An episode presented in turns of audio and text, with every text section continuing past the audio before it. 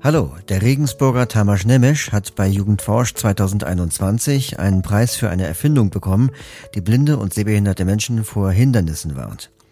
Nicht nur das, seine Erfindung, der Guidewalk, wird jetzt in einer Live-Show am 26. November mit dem Kika Award 2021 prämiert. Den Link zur Live-Show am 26. November ab 19.30 Uhr findet ihr in den Show Notes. Und mit Tamas Nemisch bin ich jetzt per Zoom verbunden. Hallo Tamas. Hallo, schön, dass ich da sein darf. Ja, danke, dass du so kurz vor der Show für uns Zeit gefunden hast. Ich nehme an, bei dir ist gerade ziemlich viel los. Ähm, erzähl doch erstmal, wie du auf die Idee dazu gekommen bist, das zu entwickeln. Auf die Idee bin ich durch ein äh, zentrales Ereignis gekommen, äh, woran ich mich auch noch länger erinnern werde, denke ich. Ähm, das war nämlich, als äh, ich mit meiner Mutter, sie arbeitet nämlich nebenberuflich als Dolmetscherin, äh, an einer Inklusionskonferenz der Stadt Regensburg teilgenommen habe, als diese noch in Präsenz stattfanden, wohlgemerkt. Und äh, dort hatte ich dann äh, zu einigen blinden und sehbehinderten Menschen Kontakt knüpfen können. Und als sie mir von äh, den alltäglichen Herausforderungen, die sie im Straßenverkehr vor allem begegnen, äh, erzählt haben, ähm, da dachte ich mir, ja, kann man vielleicht mit KI etwas nachhelfen. Okay, das ist die Idee oder die, die Initialzündung. Aber ähm, wie geht man dann vor, um sowas in die Tat umzusetzen? Also ich meine, man muss ja, auch wenn eine KI lernfähig ist, man muss sie ja schon erstmal programmieren und man muss ja auch das Ganze dann ähm, zu einem Gerät zusammensetzen. Wie, wie, wie läuft das? Wie geht das vor sich? Der Entwicklungsprozess war sehr interessant verlaufen und mit sehr vielen Höhen und Tiefen verbunden, würde ich mal sagen. Ähm, ich hatte tatsächlich Vorwissen in Programmierung und auch in KI. Ja, ich habe davor auch schon ähm, mit KIs gearbeitet. Ähm, allerdings, was Hardware betrifft, was äh, Verkabelung, was Sensoren, was Löten auch zum Beispiel betrifft, bin ich von Wissensstand Null quasi gestartet. Also das war tatsächlich nicht leicht, sich das alles anzueignen und äh, sich in die Themengebiete einzuarbeiten. Aber wiederum zurückblickend kann man sagen, dieses Learning by Doing äh, hat mir sehr, sehr viel äh, geholfen und weitergebracht in diesem Fachgebiet. Ähm, und es hat mir sehr viel Spaß am Ende dann auch gemacht, äh, an diesem Projekt zu arbeiten. Und was ähm, kann jetzt das Gerät? Also wo, wovor genau warnt mich der Guidewalk? Äh, es sind zehn verschiedene Objekte einprogrammiert, die die KI erkennen kann. Das wären Fußgänger, ähm, Fahrräder, Autos, Motorräder, Busse. Achtung, Bus voraus. Stühle, Bänke, Mülleimer sowie rote und grüne Fußgängerampeln. Achtung, rote Ampel erkannt. Bleiben Sie stehen. Die Ampel ist grün. Sie können weitergehen. Im jetzigen Entwicklungsstadium äh, wird ein, ein, ein Hindernis nur dann zur Gefahr, wenn auch der Distanzsensor, der unabhängig von der KI funktioniert, auch rückmeldet, dass sich das Hindernis bewegt. Natürlich mit äh, Einbeziehung der Tatsache, dass sich der Träger selbst auch bewegt. Das ist sehr schwierig zu programmieren tatsächlich. Das ist äh, sehr feinfühlig. Ähm, und wie gesagt, es funktioniert auch noch nicht perfekt. Aber äh, für ein ja, Proof of Concept und für etwas, was äh, sich in Zukunft äh, zu einer ja, äh, wirklich gebrauchsfähigen Anwendung entwickeln kann, ist es auf jeden Fall schon mal ein guter Start. Okay, das möchte ich nochmal herausstellen, äh, weil ich das einen wichtigen Aspekt finde. Also das Gerät meldet mir nicht jeden stationären Gegenstand, der mir im Weg steht, weil ich den ja auch mit dem Stock erfassen kann, sondern es meldet mir nur Dinge, die mir zur Gefahr werden könnten, weil sie sich bewegen oder die halt nur visuell zu erfassen sind.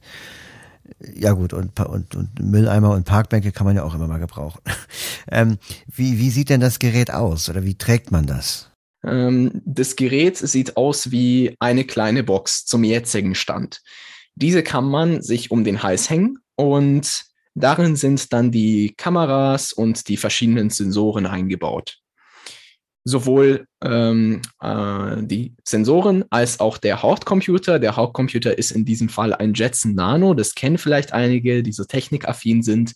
Äh, das ist wie ein Raspberry Pi, ein Microcomputer, aber mit mehr Rechenleistung für die KI. Ähm, genau, diese Box kann man sich um den Hals hängen und die eingebaute Kamera nimmt dann nach vorne die Umgebung auf, worin man sich befindet. Und die eingebaute künstliche Intelligenz erkennt dann in diesen Bildern potenzielle Hindernisse oder Gefahren oder sonstige relevante Objekte. Zusätzlich hat man noch ein äh, Akku-Pack, das man äh, in eine Tasche legen kann oder auf seinen Gürtel schnallen kann. Daraus wird dann das Gerät mit Strom versorgt. Und äh, wenn dem Träger ein Hindernis zu nahe kommt, wird man davor gewarnt durch Audiobenachrichtigungen, die über einen Kopfhörer laufen. Das sind ähm, sogenannte Bone Conduction Kopfhörer. Das kennen vielleicht auch äh, einige. Ähm, das bewirkt einfach, dass das Hörvermögen des Blindenträgers dann nicht beeinträchtigt wird. Äh, da möchte ich aber mal einhaken, ähm, wegen um Hals hängen. Also wenn ich mir etwas um den Hals hänge, dann gerät das doch auch in Bewegung, wenn ich mich bewege. Also dass es vielleicht hin und her pendelt oder so. Also ich, ich meine, dass es dann vielleicht etwas einfängt, das mir in Wirklichkeit gar nicht im Weg ist, weil es gerade schief hängt oder so. Weißt du, wie ich meine? Ja, ich weiß auf jeden Fall, äh, was du meinst. Und äh, es sind genau diese Art von Detailfragen äh, und kleinen Problemen, die die Entwicklung so schwierig gemacht haben. Denn man kann, besonders wenn man mit KI arbeitet, aber auch jetzt generell in diesem Fall keine hundertprozentige Genauigkeit und Sicherheit garantieren. Das geht einfach nicht. Und ja, auch mein Gerät ist fehleranfällig und äh, im jetzigen Stadium, wo das noch ähm, um den Hals getragen wird, ähm, kann es leicht passieren, dass äh, irgendwas angesagt wird, was äh, gerade nicht vor mir steht. Ähm, dies, diesem Ding versucht man immer mit ähm, ein paar Tricks in der Programmierung entgegenzuwirken und das hat auch bisher ganz gut geklappt. Also die Fehlerquote im Einsatz selber war bisher eher gering. Aber man kann es tatsächlich nicht ganz vermeiden. Das ist richtig. Mhm. Im Moment sind ja Brillen sehr in, also diese VR- und AR-Brillen, da gibt es ja auch schon welche für Sehbehinderte und Blinde. Wäre das eine Möglichkeit für die Zukunft? Auf jeden Fall. Das habe ich ähm, übrigens auch gerade vor. Ähm, daran arbeite ich gerade, dass das System kleiner wird, dass es äh, ja zu einem richtig tragbaren System wird und äh, in tragbare Accessoires dann auch eingesetzt werden kann. Das müssen nicht unbedingt Brillen sein, also das können auch äh, Halsketten sein. Also wenn das äh, leicht genug wird und klein genug wird, dann ist das auch vorstellbar. Äh, aber Brille haben äh, hat schon äh, den meisten Sinn besteht natürlich eine Schwierigkeit darin, das so effizient und klein zu kriegen, dass das in der Brille passt. Das ist klar. Und deswegen äh, wird diese Entwicklung noch auch einige Jahre bestimmt andauern. Dann halten wir uns erstmal an das, was es jetzt gibt, äh, also diese Box zum um den Hals hängen. Hast du das denn schon mal äh, von Blinden testen lassen? Ja, das habe ich. Äh, Blinde waren sogar von Anfang an in das Projekt mit einbezogen. Ähm, ich konnte Kontakt zu blinden Menschen in unserem Bekanntenkreis herstellen, die ähm, einige nützliche Tipps geben konnten zum Start des Projekts, wie man am besten anfangen sollte, ähm, in, in welche Richtung das Ganze am besten gehen sollte. Äh, beim technischen Aspekt konnten sie mir leider nicht weiterhelfen. Da war ich dann auf ähm, Expertenhilfe angewiesen. Also ich hatte zum Beispiel Kontakt äh, mit einem Professor, der ähm, ja, genau solche Art von Assistenzgeräten für ähm, Menschen mit Handicap macht oder auch mit einem LPF-Trainer. Und äh, als das Gerät dann fertig war, haben es auch zwei blinde Leute getestet. Also ich bin der Pilmer Rudolf, ich bin der Bezirksgruppenleiter in der Bezirksgruppe Oberpfalz vom Bayerischen Blinden- und Sehbehindertenbund hier in Regensburg. Was problematisch wird jetzt in Zukunft, wird für uns als Blinde und Sehbehinderte, hochgradig Sehbehinderte, wieder die Problematik mit Elektroautos, weil ich die nicht mehr höre. Das Gerät habe ich jetzt getestet und sagt, ich finde das einen sehr guten Anfang, muss ich ganz ehrlich sagen. Und dann man sagt, okay, es reicht, wenn er so drei, vier, fünf Meter vorher mir das sagt, dass ein Fußgänger kommt, dass ich irgendwie abschätzen kann, wann ist der jetzt vor mir, wann wird er Gefahr. Das sind wirklich äh, Tests, von denen ich sehr, sehr viel mitnehmen konnte, von dem Feedback her äh, wo auch die Probleme des äh, äh, Geräts und die Einschränkungen des Geräts sehr gut zum Vorschein kamen. Und es hilft einem immer sehr, äh, diese zu erkennen, die man halt vorher nicht erkannt hat, weil man da eben nicht betroffen ist und diese auch gezielt anzugehen. Die Entwicklung bis zum jetzigen Stand hat zweieinhalb, knapp drei Jahre gedauert. Genau wegen diesen Sachen, die man ja am Anfang des Projekts gar nicht in Betracht gezogen hat. Ja, das merkt man nur, so, sowas merkt man nur, wenn man schon eine Weile daran gearbeitet hat und man langsam merkt, okay, wo sind die Grenzen? Es gibt sehr viele Faktoren zu bedenken, vor allem wenn es um den Straßenverkehr geht, der ja nicht berechenbar ist. Es können immer von allen Seiten unerwartete Sachen auftauchen. Das war auch ein zentrales Problem bei den Testungen, die Menge der, der Informationen, die das Gerät ausgibt. Ja, wenn jetzt ähm, von den erkan erkennbaren Objekten drei auf einmal auf mich zukommen, äh, welche sollte ich dann zuerst Bescheid sagen? Oder soll ich jetzt äh, eine, eine Ampel über einen Mülleimer priorisieren? Oder soll ich jetzt ein Auto über einen Menschen priorisieren?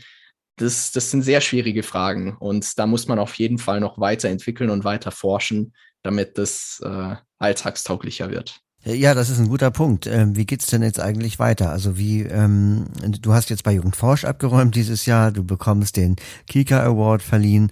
Ähm, und ähm, was machst du jetzt damit? Suchst du nach InvestorInnen? Suchst du nach ähm, Hilfsmittelfirmen, die das auf den Markt bringen wollen? Oder wie, wie geht das jetzt weiter?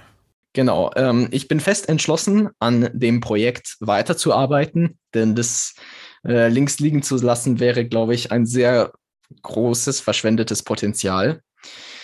Ähm, die Schwierigkeit ist natürlich, um es eben auf diesen Technologiestand, äh, wie vorhin erwähnt, also mit der Brille zu kriegen, ist sehr viel zum einen, ähm, sind sehr viel zum einen monetäre Ressourcen, aber auch sehr viele ähm, entwicklungs- und forschungstechnische Ressourcen notwendig, die ich alleine als äh, Gymnasiast nicht stellen kann. Dafür müsste ja eigentlich von Grund auf ein, ein neuer Computer entwickelt werden, was natürlich auch keine einfache Aufgabe ist.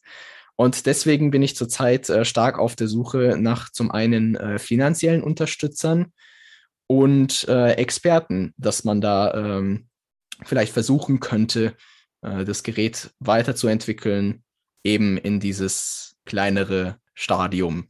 Dafür wünschen wir dir auf jeden Fall viel Erfolg und äh, werden das auch beobachten und vielleicht nochmal ein Interview mit dir führen, wenn es einen weiteren Entwicklungsschritt gibt.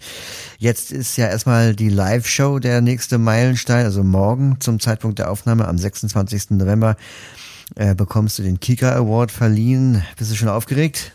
Ja, auf jeden Fall. Äh, Im Fernsehen war ich noch nicht. Äh, das, das, ist, das wird dann eine ganz neue Erfahrung für mich sein, aber ich denke, die, die, die Vorfreude äh, ist, überwiegt hier die, die Aufregung ganz stark. Also ich freue mich dabei zu sein und äh, vor allem auch die anderen Projekte näher kennenzulernen. Dann auf jeden Fall toi toi toi für die Show morgen und vielen Dank fürs Interview. Tamas Nemesch. Vielen Dank. Zum Schluss nochmal der Hinweis auf den Livestream. Die Verleihung des Kika Awards beginnt um 19.30 Uhr auf kika.de und im Kika Player zu verfolgen und in den Show Notes dieser Episode gibt es einen Direktlink zum Livestream.